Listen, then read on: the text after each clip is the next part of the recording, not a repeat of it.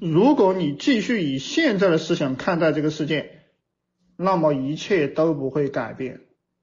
就是你要换思想，你要有，你要用你根本就没有的思想来看这个世界。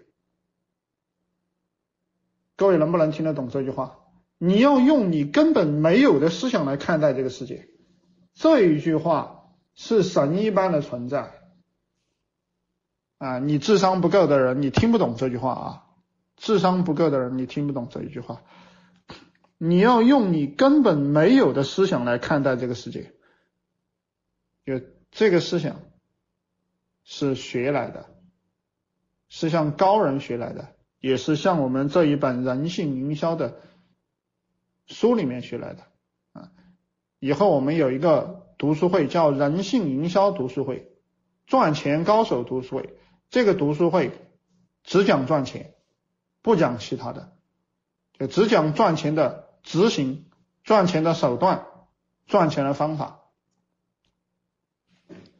你要去学比你富有的人的思想，不去学富人的思想，只去学富人的项目、学富人的生意，你去做，嗯，你就会发现富人做这个生意很赚钱。你做就不赚钱了。各位，这一句话是什么意思？你们可以看到这个世界上很多人都在做相同的生意，但是有的人很富，有的人很穷，有的人还负债。有发现这个现象吗？有发现了，你打个二。有人蒸包子、卖辣条能上市，对吧？有人做同样的项目。家破人亡，到底是什么原因？就是他只是学了富人的项目，学了富人的生意，没有学富人的思想，这个是核心的区别。如果你学了富人的思想，那么你做什么项目都能赚钱。